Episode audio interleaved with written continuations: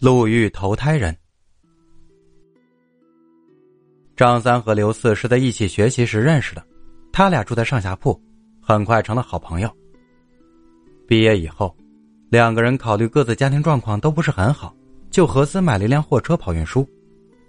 张三这人为人热情、大大咧咧，刘四精于算计，有时候过于斤斤计较。很多熟悉他们的人都说他们的合作不会长久，因为他们的性格偏差太远了。然而他们在一起干了一年多，居然合作的很愉快。原因他们自己最清楚：一是买车的成本投资不小，两个人都一心一意想把买卖做好；二是他们之间还有个别人不知道的秘密协议，那就是每月的单号这辆车主要由张三驾驶，这一天发生的所有事情也主要由他做主处理。每月的双号则由刘四驾驶，所有的事情也主要由他说了算。这样下来，两个人也就越处越好。巧的是，两个人又同时处了女朋友。结婚的时候，两个家庭的双方老人居然把他们的结婚日期选在了同一天。婚后不久，他们又几乎是同时发现自己的老婆怀孕了。张三说：“要是咱两家生一男一女，咱就给他们定个娃娃亲。”将来咱哥俩做亲家。刘四转了转眼珠，这是啥年代了？孩子的婚事你能做主？要我看呢，咱俩可以互相给孩子当干爹，你看咋样？张三一听笑了，这个主意好啊。转眼几个月的时间过去了，这一天黄昏，两个人正在一个外地的货场进货，张三突然接到了母亲的电话：“你媳妇儿要生了。”你什么时候回来呀？张三看了下手表，最快也得两个小时，你们赶紧先把他送医院去吧。接完电话，车上的货也装完了，张三跳上驾驶室，他有些抑制不住的兴奋，一边脚踩油门，一边对刘四说：“我马上就要当爸爸了。”刘四也非常高兴，那我也就快当干爹了。一个小时很快过去了。天色已经在不知不觉中暗了下来。这时，张三突然发现，在前方的路上，似乎有一个衣衫褴褛的老人在向他们摆手。他减缓了车速，下意识的问刘四：“这个人要干什么？”刘四说：“那还用说吗？肯定是想搭车，甭理他。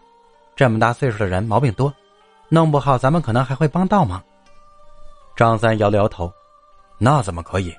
这人岁数这么大了，如果走回城里……”还不得半夜呀！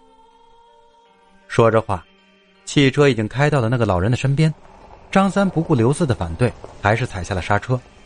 老人向他们拱了拱手：“两位小师傅，麻烦你们捎我一段吧，我要去县城。”张三点点头，让老人上了车子。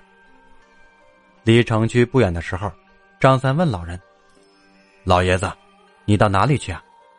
老人说：“我要去妇产医院，到那儿我就到家了。”张三说：“好啊，我也要去那里。”到了妇产医院，老人一再道谢，转身走了。张三把车钥匙交给刘四：“你去给货主卸货吧，我去看看你嫂子生了没有。”到了分娩室门口，张三看到母亲和几个亲属已经在那里了。这时。一个小护士走了出来，产妇生了，是个女孩，顺产，母子平安。张三一听，一下子跳了起来：“哇塞，我当爸爸了！”一周以后，还是一个黄昏，张三和刘四刚把运输的货物装好，刘四接到了电话，家里人说，刘四的媳妇要生了，已经去了妇产医院。刘四抓起方向盘，也是一脸的兴奋。车跑了一个多小时，张三忽然看到前方似乎有个小孩在向车子招手，他赶紧对刘四说：“快减速，那个小孩可能要搭车。”不想刘四却加大了油门。我已经看见了，甭管他。张三还想说什么，可是汽车已经风驰电掣的过去了。今天是双号，张三知道刘四是不会听他的。到了妇产医院后，张三去卸货，刘四去了产房。医生告诉他，产妇的反应很慢，有可能要难产。刘四问：“那需要剖腹产吗？”医生说：“从经验上说，暂时还不要。时间在一分一秒的过去，五个小时以后，刘四的媳妇儿终于生了，是个男孩。不过这孩子生下来就有些怪异，居然在半个小时之后才哭出声音来。刘四给儿子起了个小名叫刘小曼，意思是干什么都慢，下生慢，哭得慢。然而，让刘四一家人想不到的是，刘小曼以后的生长发育不是小慢，而是太慢了。三岁才勉强会走路，五岁才能够说出完整的话。张三的女儿小学毕业了，刘小曼还在二年级留级呢。这时候，张三和刘四已经卖掉了原先两人合资的那台车，各自都买了新车。这年夏天，刘四去北方一家公司送货。在这家公司的附近有一个很大的寺院，叫明镜寺，香火十分旺盛。据说明镜寺的住持慧能大师看相算卦十分了得，能前知五十年，后知五十年。送完货，刘四去了明镜寺，一番辗转，他终于见到了慧能大师。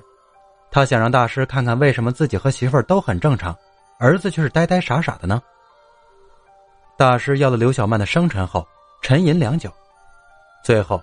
他不无遗憾的告诉刘四：“你和儿子之间还是有缘分的，只可惜你把他甩了，导致他到你家投胎晚了四五个小时，所以以后也就处处迟钝了。”听了大师的话，刘四突然想起小曼出生那天在路上碰到的那个孩子，这一刻，刘四禁不住有些天旋地转起来。